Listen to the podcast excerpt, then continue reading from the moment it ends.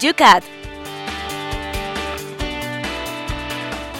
El Catecismo para Jóvenes explicado en Radio María por el Obispo de San Sebastián, Monseñor José Ignacio Munilla.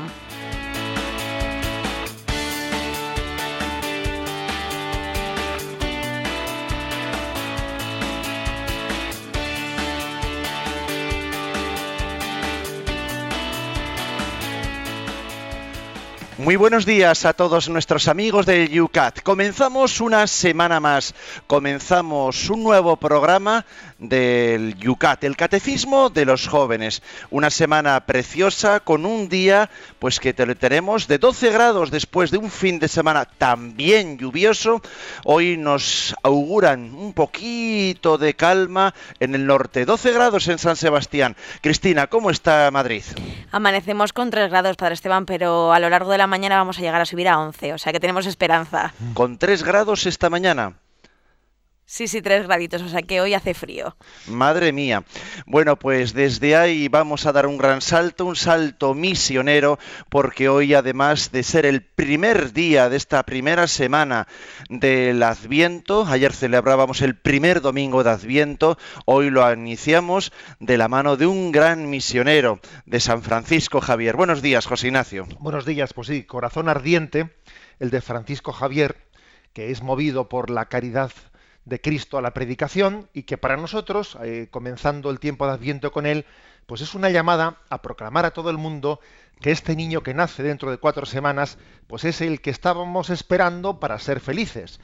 Es nuestro patrono de las misiones, también hay que decir que es patrono de nuestra archidiócesis de Pamplona, una felicitación eh, a toda la archidiócesis de Pamplona que hoy celebra el día de su patrón. Por cierto que en Pamplona, en Navarra, nuestros hermanos navarricos, más que un puente, lo que suelen tener en estas fechas es un, un mega acueducto, porque claro, entre que aquí en Palman Francisco Javier con Santa Constitución, iba a decir con perdón de la broma, y con la Inmaculada, claro, la verdad es que en la comunidad autónoma navarra, pues la verdad es que suelen vivir en estas fechas pues, pues un acueducto impresionante. Bueno, pues fuera de bromas, una felicitación para ellos y a todos nosotros, pues bueno, pues que se nos contagie el corazón ardiente de Francisco Javier. Yo ayer flipaba en una comunicación que en la televisión nacional uno, un cronista, no era el presentador, sino un cronista, hablaba del puente de la Purísima. Era algo que decía yo, Dios mío, donde este yo creo que tendrá sus días eh, contados en ese puesto de trabajo. Bueno, pues de cara a la Virgen estamos todos mirando, estamos preparándonos con esa gran figura que es en el Adviento, la Virgen, nuestra Madre, la Inmaculada. Vamos a comenzar esta semana con la fuerza y con el contenido que requiere este espacio. El espacio te da compañía, formación. Intentamos poner un poquito también de chispa y alegría en esta primera hora, cuando vas camino de tu trabajo, de tus estudios o cuando estás en tu casa, como dicen algunos, ahí mojando todavía el bizcocho. Nos encanta acompañarte también en el desayuno y no nunca nos olvidamos de los que cada día más, por cierto, están también buscando trabajo. De todos nos acordamos, a todos queremos ayudar y con todos hacemos porque las redes sociales cada día son más para todos, este programa, el que empieza hoy, es el...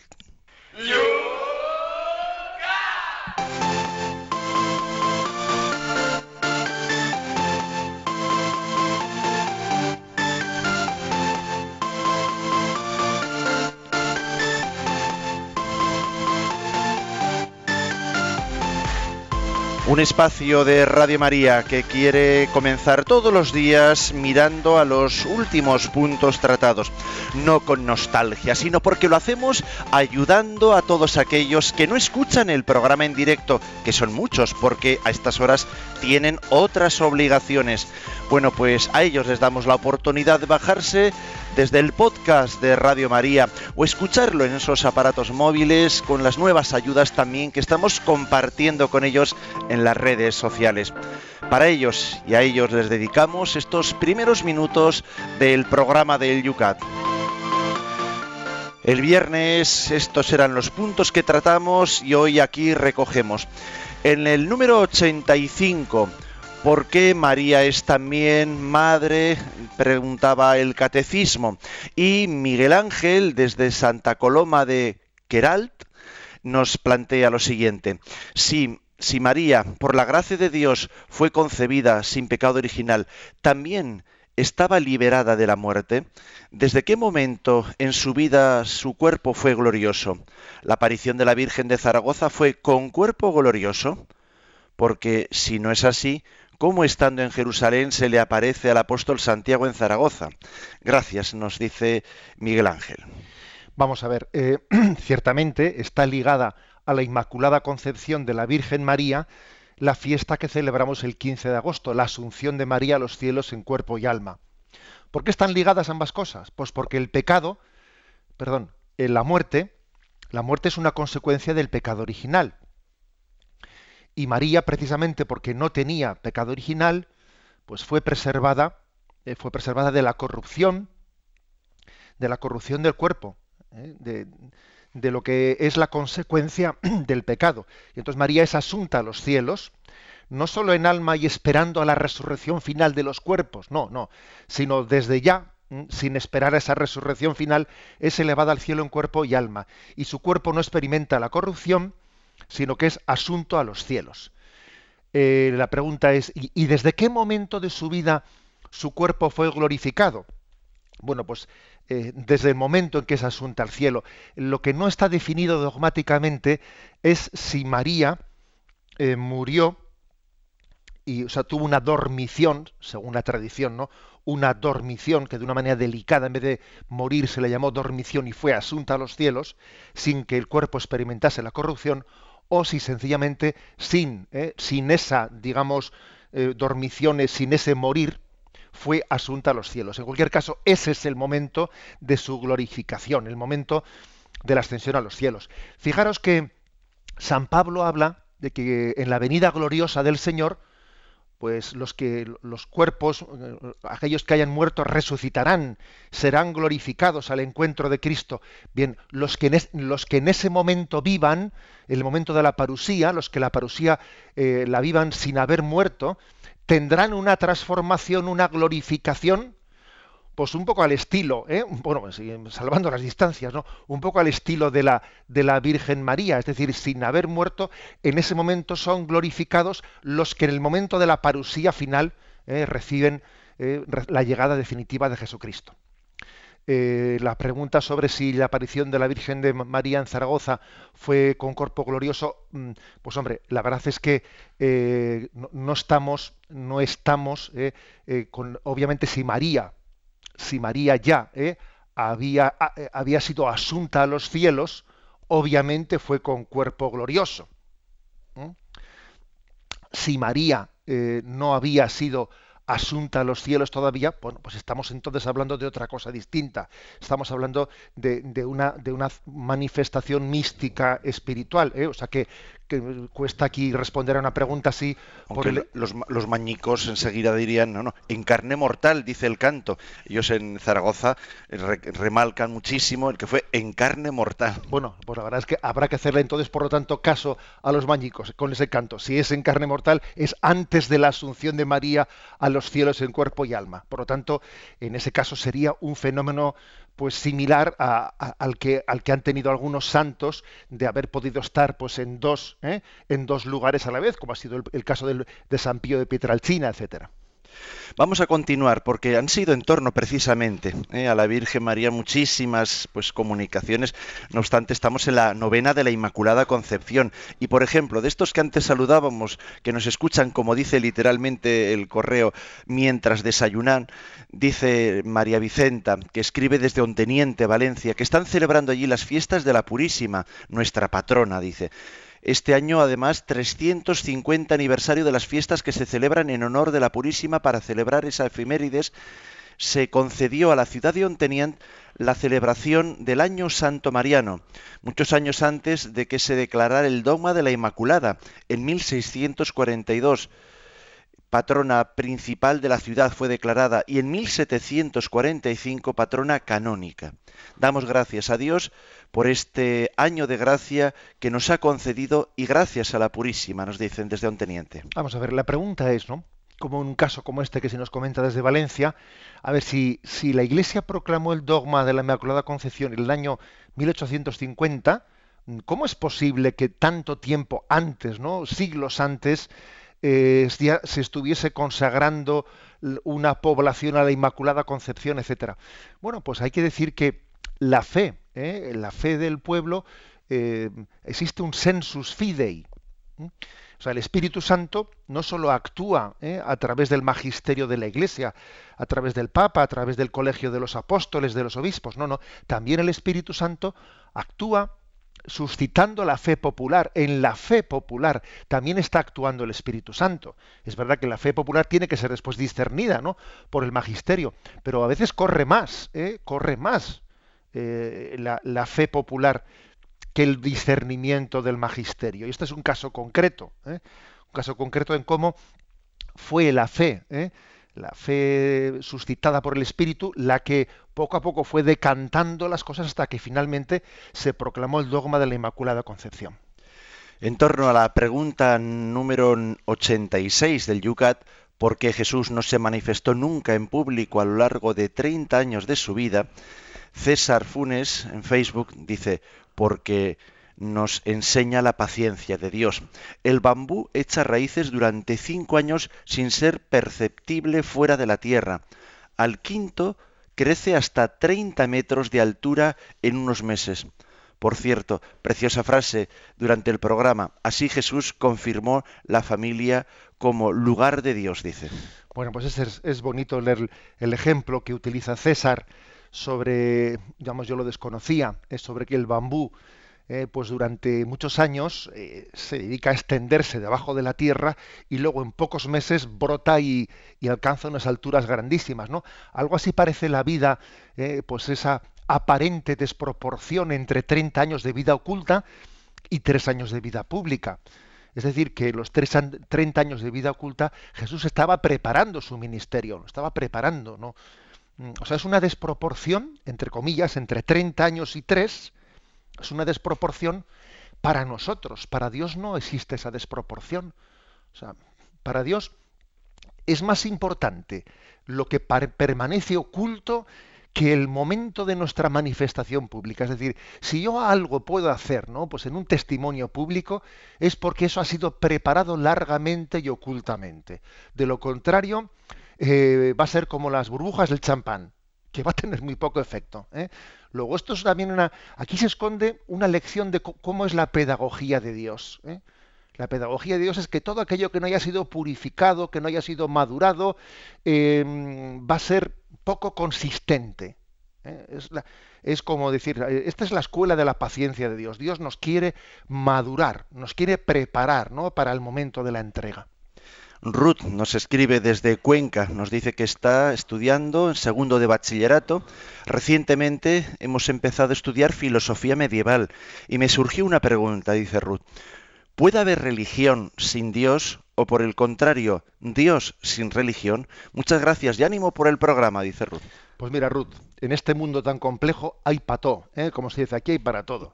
Porque dice, vamos a ver, dice, ¿puede haber religión sin Dios? Pues mira, eso básicamente es el budismo.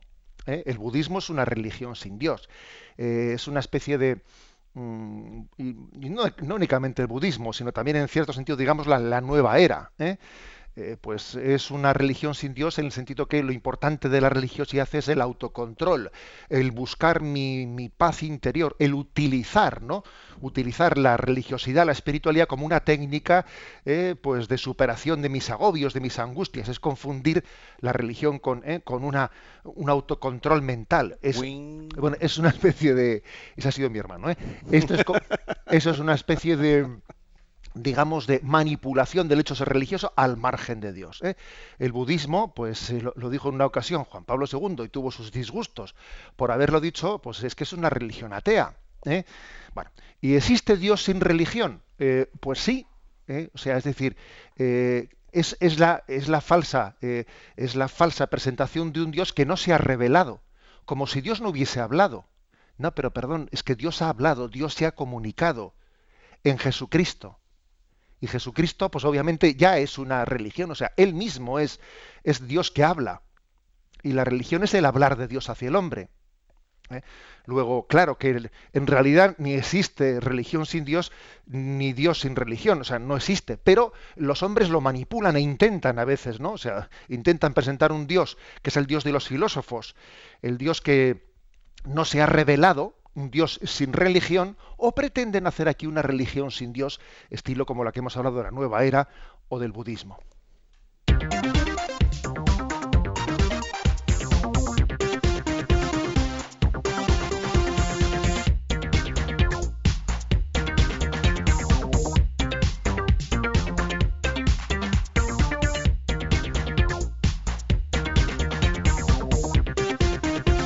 Con esta sintonía nos ponemos de cara al primer punto de esta mañana, este día de San Francisco Javier, patrono de las misiones con Santa Teresita. Y es el punto 87. Vamos a ver si hoy somos capaces, como hemos anunciado, de desgranar tres puntos. El primero del día de hoy dice, ¿por qué Jesús se dejó bautizar por Juan aunque no tenía pecado? Y la respuesta es la siguiente. Bautizar significa sumergir. En su bautismo Jesús se sumergió en la historia de pecado de toda la humanidad.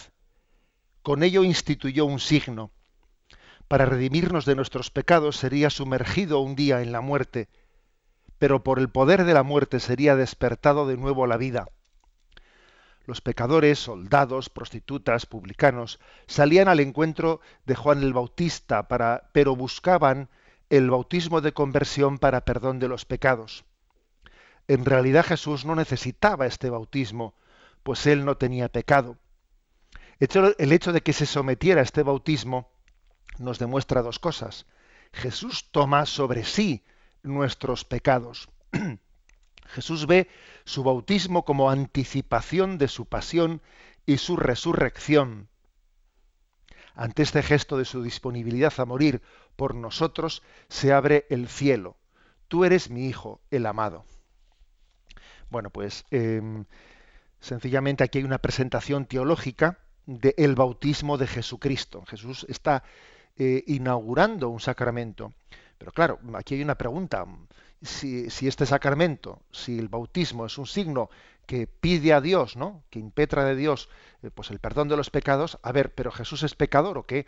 O sea, no habíamos dicho que Jesús es Dios que viene a nosotros. Entonces, ¿cómo Él se pone en la fila de los pecadores eh, para, recibir el bautismo? Más aún, si nosotros decimos ¿no? que, que, el bautismo nos hace hijos de Dios, a ver, ¿acaso Jesús no es el, Hijo de Dios hecho hombre? Entonces, ¿cómo Él se pone ¿no? pues en esa fila de los que hemos pedido por el bautismo, eh, pues ese don de, del perdón de los pecados por una parte y de recibir la filiación divina. Bueno, pues eh, la respuesta primera es la siguiente, ¿no? Jesús está mm, dando, eh, está haciendo un cambio entre el bautismo de Juan y el bautismo sacramental que él inaugura. Hasta ahora el bautismo de Juan era un signo, un signo que, que quería significar el que le pedíamos a Dios, ¿no? El deseo del hombre de ser purificado. El deseo del hombre, ¿no? De, de, acercar, de ser hijo de Dios. Y ahora, sin embargo, el bautismo de Jesucristo, a partir de este momento, cambia esencialmente ya, ¿no? Pues el bautismo de Juan Bautista, porque ya eh, no se trata únicamente de un signo en el que el hombre busca a Dios, sino que a partir de ahora, el bautismo, el bautismo ha recibido una fuerza de gracia en la que es Dios el que busca al hombre. Es un signo, pero que es eficaz. O sea, Jesucristo le da una eficacia sacramental al bautismo que, que, antes con Juan Bautista no tenía. Era como un deseo de, pero ahora no solo es un deseo de, sino que es una respuesta eficaz de Dios. Digamos que el agua no es la que limpia a Jesús, sino que es Jesús el que le da poder de limpieza, poder de purificación a las aguas bautismales es, al revés, aunque él, lo, impresionante es que él lo haga en un contexto, en un contexto de humillación. Está preparando nuestra glorificación humillándose él. Es impresionante esto. ¿eh? O sea, Jesús eh, carga sobre sí todos los pecados de la humanidad pasa por pecador, cuando Él se sumerge en esas aguas, se está sumergiendo en nuestros pecados.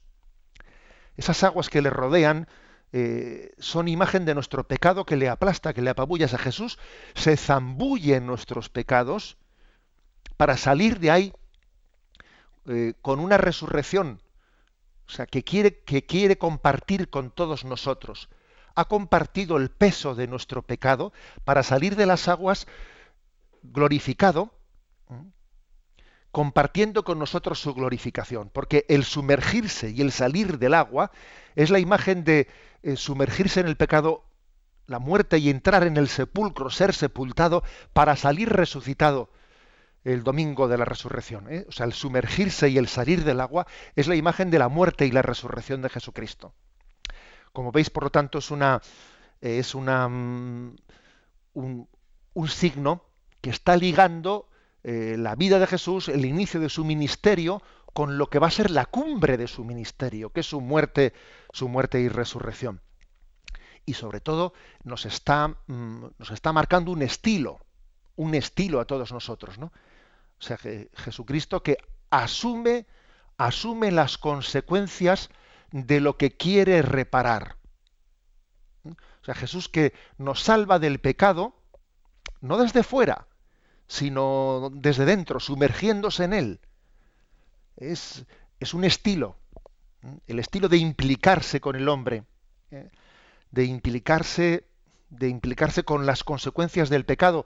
Él, él, que está limpio de pecado no tiene miedo de ensuciarse con los pecadores. ¿eh? es curioso esto, porque Jesús podía haber tenido un concepto de pureza de decir, no me voy a mezclar con esta gente para no mancharme, ¿no? Pero Jesús, fijaros, así como a veces se dice, ¿no? Una manzana podrida estropea todas las manzanas del cesto. Cuidado, no mezcles la manzana podrida con las manzanas sanas. Aquí es al revés. Una, manzana, una manzana sana se mete en medio de un cesto de manzanas podridas. Hasta el punto de que esa manzana sana es capaz de sanar a las manzanas podridas. Eh, ese es Jesucristo y esas manzanas podridas eh, somos nosotros. Ese es el misterio de que Jesús ha asumido nuestro pecado y nos ha salvado desde dentro. Allí tuvo lugar, en ese momento del bautismo en el río Jordán, una teofanía, se abrieron los, los, cielos y se escuchó, se escuchó una frase, una palabra que decía, tú eres mi hijo amado, tú eres mi hijo, el amado. Bien, este es el, el la, eh, la pregunta 87, pero como hemos dicho que íbamos a hacer hoy tres preguntas, damos un paso más antes del descanso e introduzco la pregunta 88.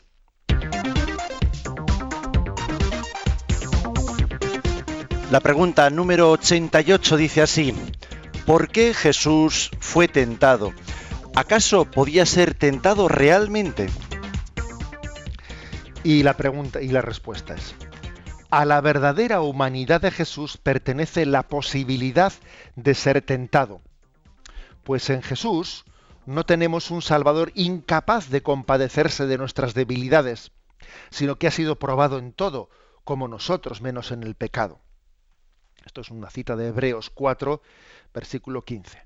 A ver, eh, ¿por qué fue tentado Jesús? ¿Acaso podía ser tentado? Bien, aquí se responde diciendo, sí, Jesús podía ser tentado en el sentido que es hombre. Y aunque él no tuviese pecado, y por lo tanto no tenía las consecuencias del pecado original, no tenía la concupiscencia, no tenía la tendencia al mal, sin embargo, eh, era hombre. Y como hombre que es, pues era susceptible de que, pudiese estar bajo el influjo de, Satanás y sus ángeles.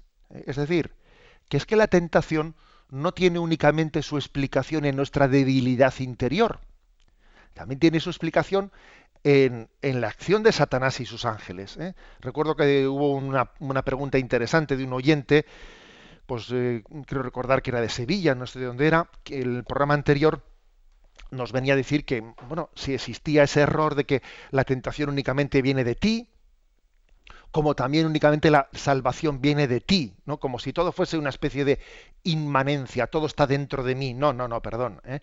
eh el tentador, Satanás y sus ángeles eh, son, uno, son, eh, son objetivos, o sea, no es algo subjetivo en mí.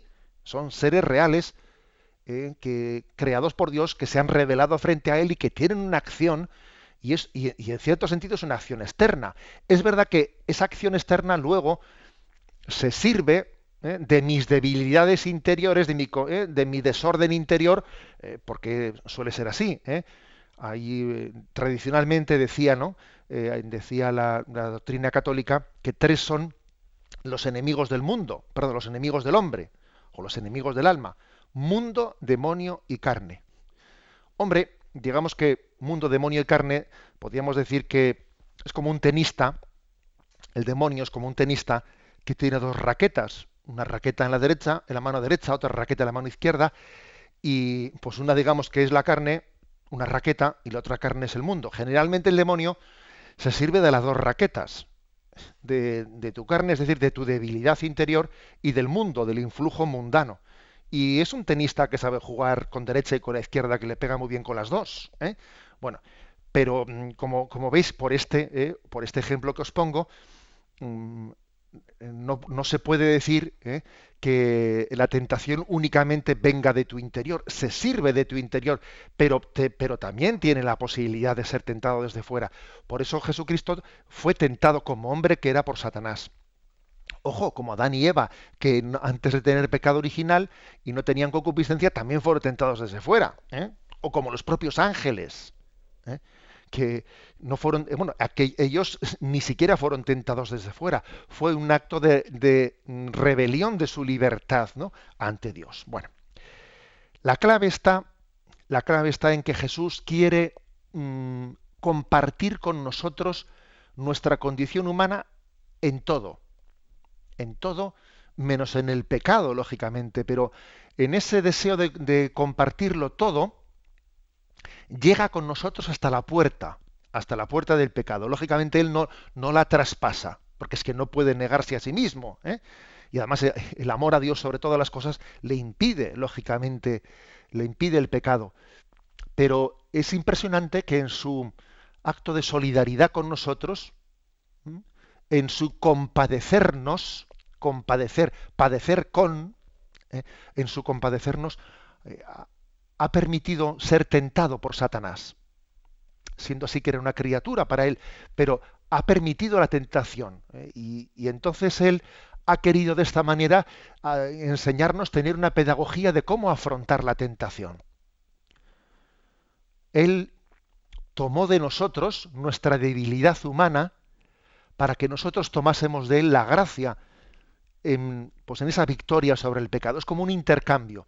Yo te comprendo, yo he experimentado, he experimentado los zarpazos que tú experimentas, nos dice Jesús. Y nosotros también tenemos que decirle, Señor, y yo me siento consolado de que tú hayas participado también de mi debilidad o de la experiencia de ser atacado tú has participado de ella y tomo de ti el ejemplo, y no solo el ejemplo, sino la gracia, la gracia para vencer, ¿no? Para vencer la tentación. Este es el misterio de la, eh, de la tentación del, del, desierto, y no solo la tentación del desierto, sino que Jesucristo, obviamente, aunque se dice que fue llevado al desierto por el Espíritu para ser tentado, bueno, sería tentado en momentos diferentes de su vida, como intuimos que pudo serlo, pues en el, en el huerto de Gesemaní, ¿eh? cuando, cuando el, diablo es vencido en las tentaciones del desierto, eh, creo que es eh, San Marcos, aunque no estoy muy seguro, dice, y el diablo se retiró hasta otra ocasión propicia. Es decir, que durante la vida de Jesús recibió de nuevo, ¿no? Pues tentaciones y Jesús estuvo siempre atento, atento en ese hacer frente a Satanás, siendo fiel a la voluntad del Padre.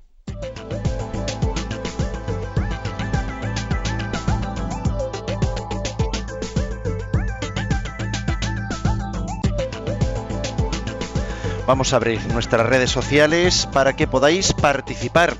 Es el momento y os la recordamos todos los días para aquellos que os estáis también introduciendo en ellas. En Twitter recibimos aquí mismo en directo los mensajes en arroba obispo munilla. Arroba obispo munilla es lo que tenéis que citar en vuestra pregunta que hay que condensar en 140 caracteres, incluido ese arroba obispo munilla. En Facebook, entrando en la página de este programa, Yucat Radio María. Hacerla en torno a las preguntas que estamos planteando ahí. El correo electrónico muy sencillo, yucat@radiomaria.es. Y también tenemos hoy a Cristina atendiendo el 91 153 85 50.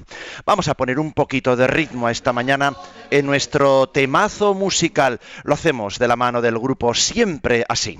Enviaré un ramo de besos que hice con mi corazón y en el cielo dormiremos entre nubes de algodón. Gritaré a los cuatro vientos que eras tú la ilusión que llevaba dentro y verás cómo es posible nuestro amor.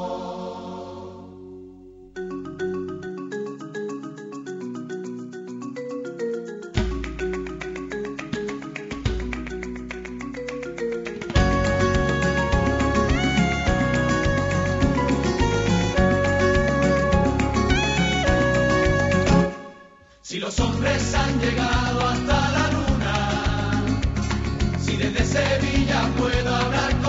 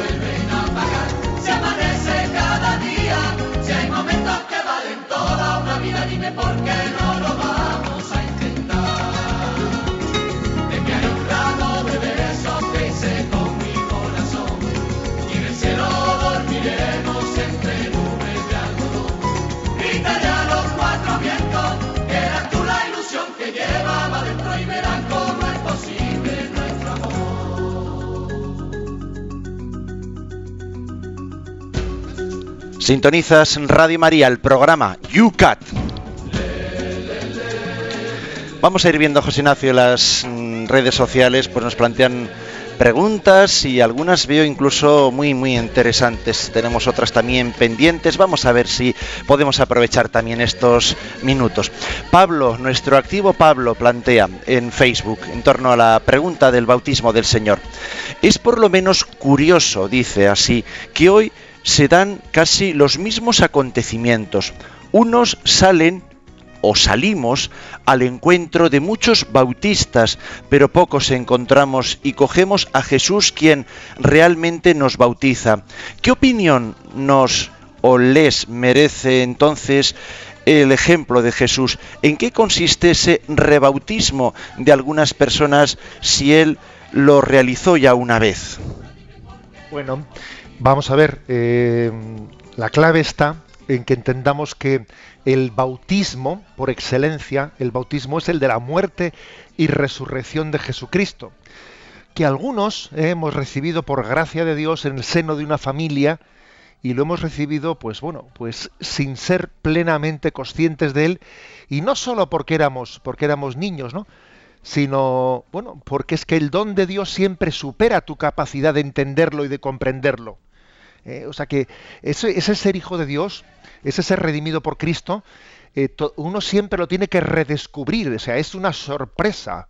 Es una sorpresa. Por eso yo creo que, obviamente, lo de rebautizarse tiene algo de incorrecto. Yo estoy bautizado una vez, pero sí el redescubrir la gracia. O sea, llega un momento, hay muchas personas, muchos católicos hoy en día, muchos cristianos, que fueron bautizados, que que por la gracia de Dios en un momento de conversión descubren la gracia que llevan dentro y no y no habían apreciado en su vida, ¿no?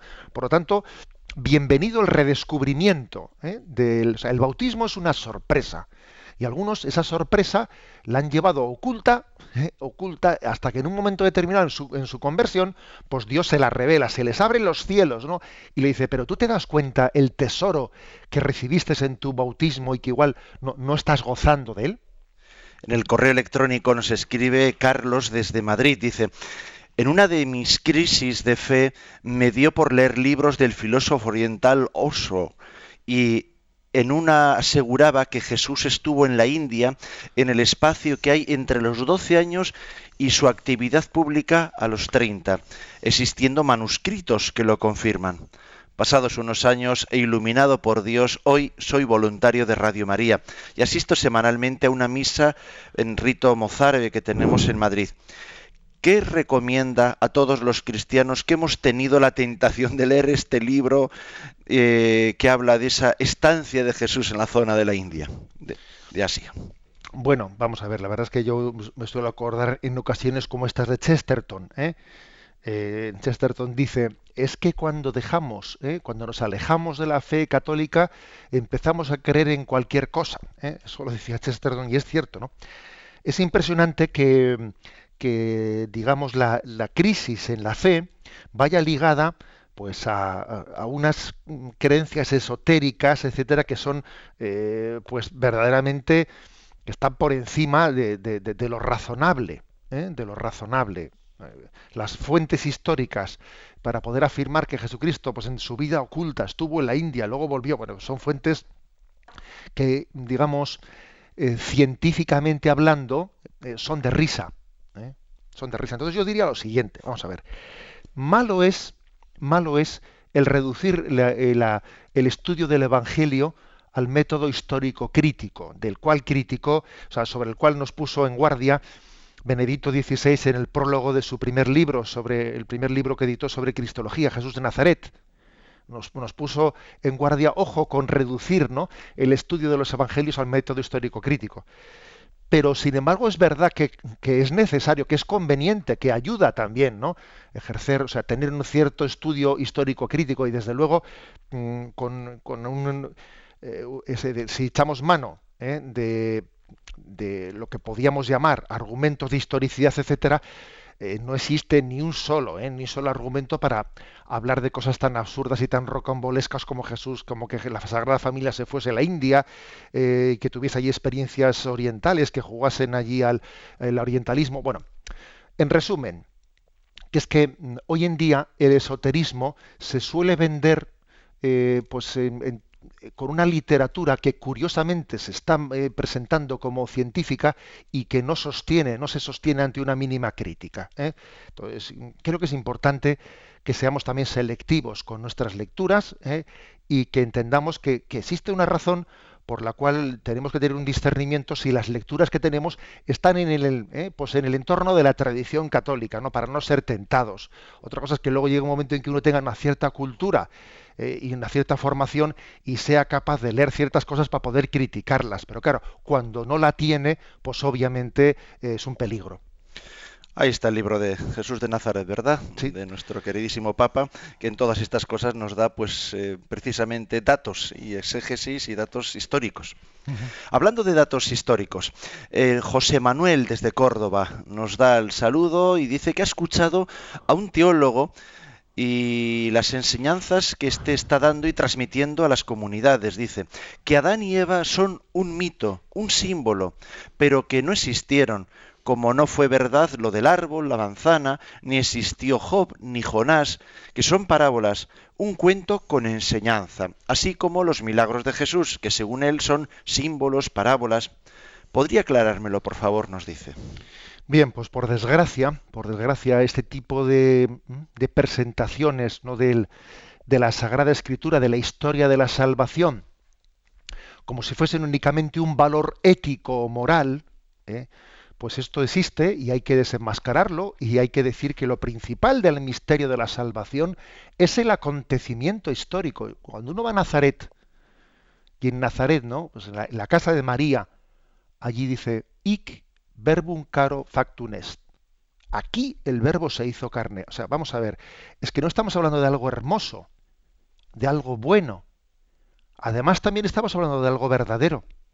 O sea, los trascendentales, eh, bueno, bello, y verdadero van conjugadamente. O sea, la historia de la salvación no es únicamente pues, un cuento pedagógico, ¿no? Como, como cuando nos llega por internet un PowerPoint, ¿no? Con, con reflexiones espirituales que nos ayudan. No, a un momento. Estamos hablando del acontecimiento de la salvación.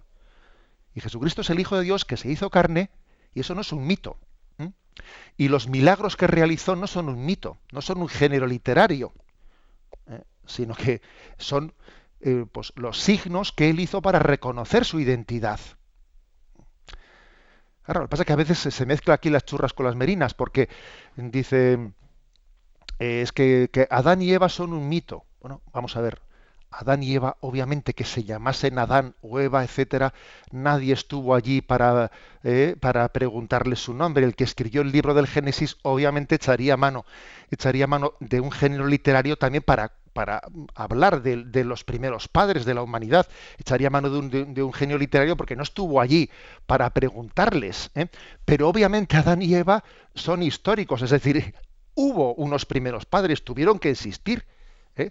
O sea que, entonces dice, es, un mito. Hombre, habrá un genio literario en la manera en la que se narre, pero obviamente tuvo que haber, ¿eh? incluso fijaros bien, ¿no? Incluso compaginando la creación del hombre con la eh, con la teoría de la evolución, que teoría es, pero bueno, compaginándola, pues obviamente tuvo que haber una primera pareja eh, a las que, en la que Dios infundiese un alma y que comenzasen a ser hombres. Que se llamasen Adán y Eva o fulanito y menganito, no, eso, creemos que eso es insignificante. O sea, existe por lo tanto una deshistorización de los misterios de la salvación, reduciéndolos ¿no? pues a, a, una moralina, reduciéndolos a unas enseñanzas ¿no? A unas enseñanzas morales que es una moralización de la historia de la salvación. Oiga, la historia de la salvación es la intervención de Dios que sale al encuentro del hombre y entra en su historia. esto es importante, ¿no? Entonces, claro, lo que pasa es que a veces pues, se confunde también por nuestra falta de formación, se nos lía las churras con las merinas, como digo, ¿no? Es que lo, del, lo de la manzana es un mito. Mire usted, eh, a ver, si usted lee el Génesis, en el Génesis no se habla de ninguna manzana. La tradición posterior ha hablado de la manzana, pero allí no se habla de la manzana. Allí se habla del árbol del bien y del mal. Es que no nos hemos leído la escritura. Es que, es que el problema que tenemos es que no leemos la escritura directamente, sino que nos hemos quedado con, eh, con, con relatos exteriores que se nos han hecho.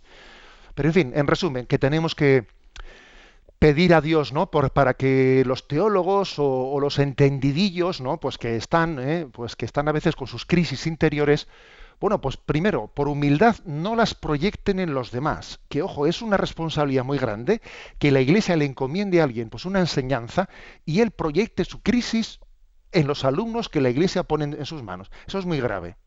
Y segundo, pedimos también que el que tenga una crisis, pues acuda a donde deba de acudir, acudir para ir, irla sanando. Ahí están, volvemos de nuevo a esos tres libros que Benedicto XVI ha querido publicar, que sin duda alguna es algo extraordinario en un papa, y es querer descender un poco al, eh, eh, mundo teológico diciendo, bueno, aquí hay un cacao mental bastante extendido, voy a también aprovechar los dones que el Señor me ha dado, porque obviamente tenemos un Papa que tiene unos dones eh, muy especiales, hace una pastoral de la inteligencia, como algunos dicen, y voy a intentar ir aclarando dudas, ¿no? Seamos humildes y dejémonos ayudar, ¿eh? en vez de proyectar nuestros problemas en los demás. O sea que en vez de leer a esos autores eh, medio hindús, vamos a leer a Benedicto XVI. Sí, un buen plan para este tiempo. Algunos se va a pensar que tenemos acciones, pero no es así la cosa. Acciones en la verdad, con mayúsculas.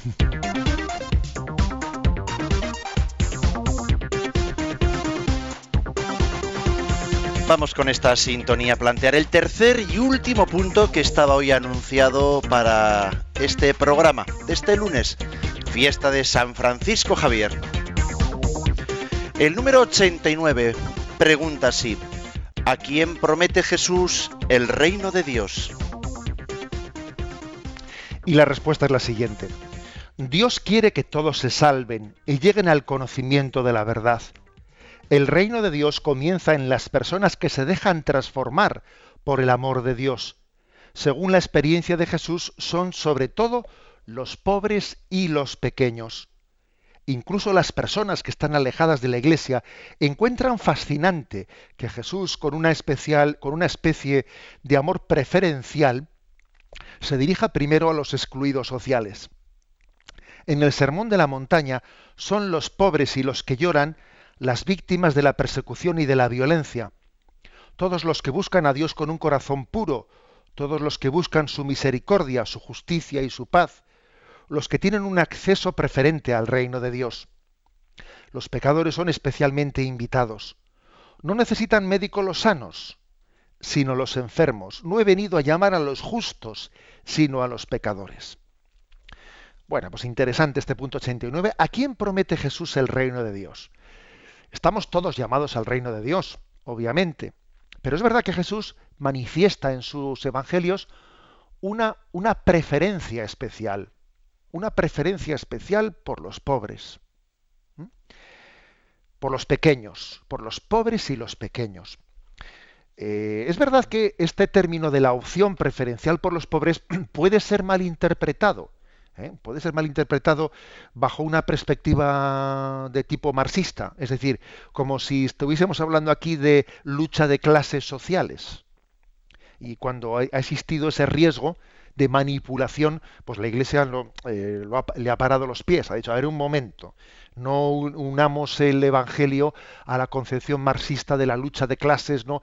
Eh, como si Jesucristo mm, optase por una clase social frente a la otra. A ver, que Jesús entre sus seguidores eh, pues tenía de todo. Ahí está Nicodemo, ahí está, o sea, Jesús tenía entre sus seguidores, entre sus discípulos, personas de distintas clases sociales. O sea, no, no, interpretemos esto desde el punto de vista de una lucha de clases, ¿no? Porque Jesús está muy lejos eh, de ese concepto marxista que a veces ha, movido, ha pretendido mover los últimos, eh, los últimos momentos de la historia en el siglo XX que ha sido terrible, ¿no? Esa, esa concepción de, lucha de clases ha traído muchas más desgracias de las que ha pretendido solucionar sino que Jesucristo en el fondo está diciendo lo siguiente, a ver, es que somos nosotros mismos, es como la parábola esa que dice, un hombre invitó a un banquete pues a los principales, pero uno se empezó a escudar, a excusar, perdón, diciendo, es que estoy muy ocupado, es que compré una yunta de bueyes,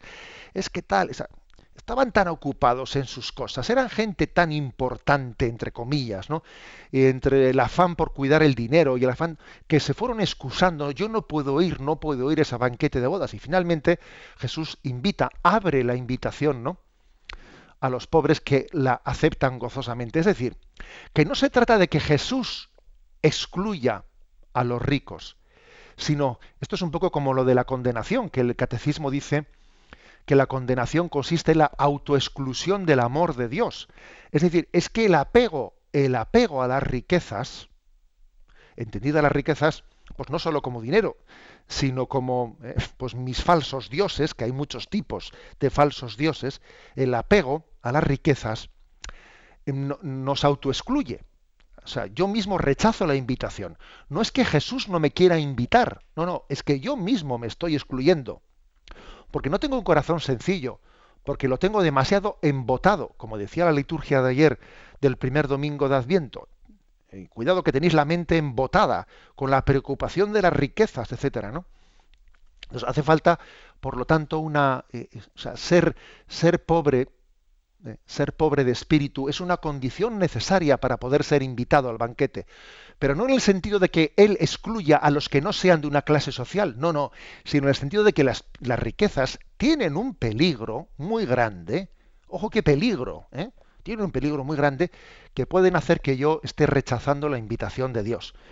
Luego, este es el, digamos, la invitación preferencial de Cristo a los pobres. Por una parte, es signo de su misericordia. Es signo del amor que siempre ama especialmente al más débil y al que sufre. ¿eh? Ayer escuché, por cierto, escuché una expresión que me, conmovió y saqué mi, saqué mi papelito y mi boli y la anoté. y era la siguiente, ¿no? Decía una religiosa, que me la escuché, dice, ¿qué es la misericordia? Y dijo ella, la misericordia es el amor proyectado en el sufrimiento. Cuando el amor se proyecta allí donde hay sufrimiento, eso es misericordia. Bueno, pues ese es el amor de Dios, preferencial ¿eh? hacia los que sufren, que se convierte en misericordia. El amor cuando se proyecta en los que sufren es misericordia. Y ese es el amor, el amor preferencial. Y en ese sentido, dice, hay pasajes del Evangelio que dicen, no necesitan de médico los sanos, sino los enfermos. Aquí necesitamos de médico todos. Lo malo es que hay algunos que se creen sanos. O sea, no es que aquí hay algunos que no necesiten de Dios. El drama que tienen o que tenemos es que nos pensamos que no necesitamos de Él. Entonces, eh, la, clave, digamos, por lo tanto, la solución ¿no? de, esta aparente, ¿no? aparente, este aparente dilema, no hay dilema ninguno, la solución está en esa primera bienaventuranza. Bienaventurados los pobres de espíritu, porque todos estamos llamados ¿no? a ser plenamente pobres de espíritu independientemente de clases sociales, etcétera, y además sabiendo que la dinámica del amor va a hacer que las clases sociales se nivelen entre ellas inmediatamente por el principio de la comunicación de los bienes, ¿sabéis? Esto es así. ¿eh? O sea, la caridad cristiana y el principio de la comunicación de los bienes es una nivelación absoluta entre clases sociales, porque es que todos estamos puestos en la primera de las bienaventuranzas. Bienaventurados los pobres de espíritu. Y por eso, porque somos pobres de espíritu, pues Dios nos, nos dirige la proclamación del reino de Dios. A ver, Él me la dirige a mí, se la dirige a los pobres. Yo soy pobre. Se la dirige a los que tienen hambre y sed de Dios. Yo tengo hambre y sed de Dios. Eh, esta es la gran, ¿eh? esta es la gran cuestión, crecer en hambre y crecer en sed de Dios, ser, ser pobres de espíritu para que entendamos que la proclamación del reino de Dios va por nosotros.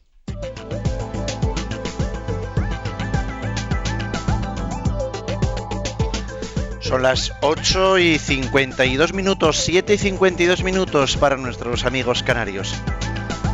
Y sin más pérdidas de tiempo, vamos a ver lo que se está diciendo en Twitter, en arroba obispo munilla y también en el Facebook.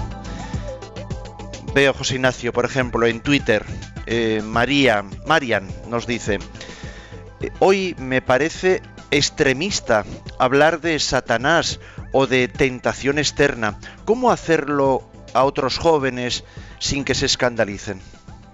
Vamos a ver, es interesante lo que dice eh, Marian, porque es que hay veces que uno dice, a ver, yo podría, yo podría mm, rebajar un poco la presentación del Evangelio y, por ejemplo, eso de que el, demonio nos tienta, eh, igual lo podría dejar un poco en segundo lugar.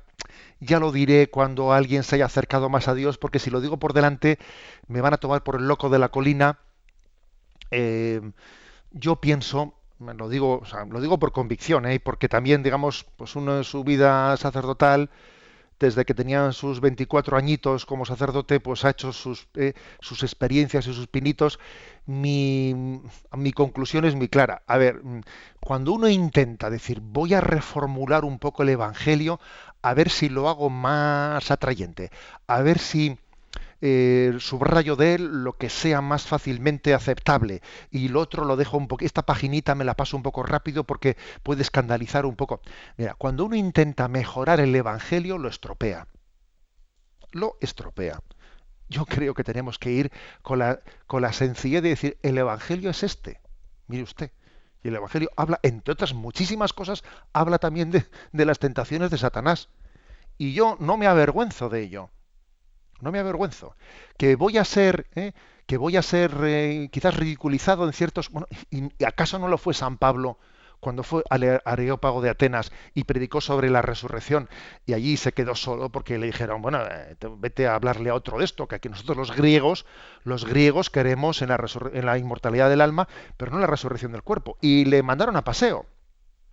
Pero él no desvirtuó el Evangelio para quedar bien en aquel lugar se sacudió el polvo de los pies y tiró para adelante. Y por cierto, hoy en día Grecia, Atenas, es cristiana. Vamos a ver, ¿eh? él aguantó el tirón y cuando llegó el momento de la gracia, pues allí llegó el cristianismo. En, en resumen, que yo creo que no tenemos que preocuparnos de quedar bien o quedar mal. ¿eh? O sea, eh, la frase famosa de la Madre Teresa de Calcuta, a mí Dios no me ha pedido que tenga éxito, me ha pedido que sea fiel. Del éxito ya se ocupará Él. Vamos a terminar el programa, José Ignacio, con una pregunta que nos hace Carmen desde La Coruña, la cual eh, pues también nos recuerda quizás que tenemos que incidir igual en temas que damos por obvios, pero que no quizás quedan claros para todos. ¿Qué es estar en gracia de Dios? Nos dice, y cómo conseguirlo. Bueno, pues esa, eh, todos tenemos que ser muy humildes, eh, muy humildes en esta, en esta finalidad, ¿no? Yo recuerdo que los primeros ejercicios espirituales que hice en mi vida, eh, pues tendría 15, 16 años y recuerdo que el sacerdote, el sacerdote que nos los dio, terminó los ejercicios con una postal, con una estampa que era la del Cristo crucificado de Velázquez y detrás ponía, viviré habitualmente en gracia de Dios y si caigo me levantaré. Eso me acuerdo que fue el compromiso de los primeros ejercicios. ¿no? Bueno, pues vivir en gracia de Dios es luchar contra el pecado en nuestra vida. ¿eh? Es verdad que hay, que hay un cierto pecado en, el que, que, es el pecado, llamémosle venial, en el que el hombre cae continuamente. Porque todos somos pecadores, pero es verdad también que existe un pecado más grave, al que llamamos pecado mortal, eh, pues que no debemos de acostumbrarnos nunca a estar caídos en él, sino vivir en gracia de Dios, y procurando pues, recurrir al sacramento de la penitencia con la frecuencia necesaria para que seamos templo del Espíritu Santo, para que el Espíritu Santo habite en nosotros, para que no nos acostumbremos a vivir conviviendo con ese pecado grave o ese pecado mortal. Entonces yo creo que a eso se le llama vivir en gracia de Dios y tiene que ser como el ABC de nuestra vida, el ABC. No me voy a acostumbrar a estar caído, porque es que cuando uno se acostumbra a estar en pecado y ahí tira y tira y tira, em, su conciencia se va deteriorando, se va deteriorando, o sea, se va acostumbrando a estar mal. ¿eh? Y, no busca, ¿eh? pues no busca la, eh, la, reconciliación inmediatamente. ¿no? ¿no? debemos de permitir, ¿no?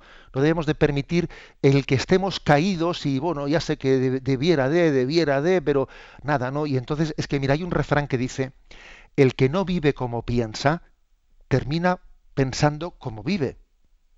Luego, luego levantémonos, ¿no? Y por la gracia de Dios, pidamos, ¿no? Pidamos esa gracia de vivir en gracia y valga la redundancia.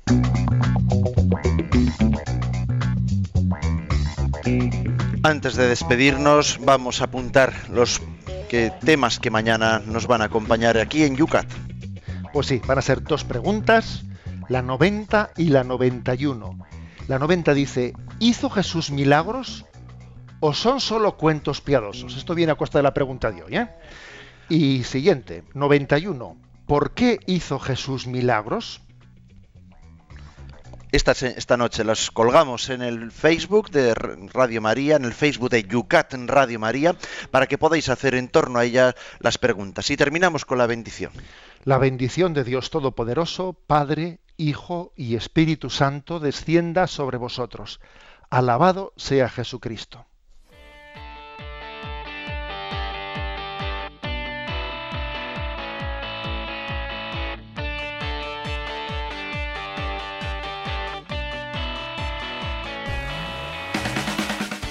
Finaliza en Radio María Yucat el Catecismo para Jóvenes explicado por el Obispo de San Sebastián, Monseñor José Ignacio Munilla.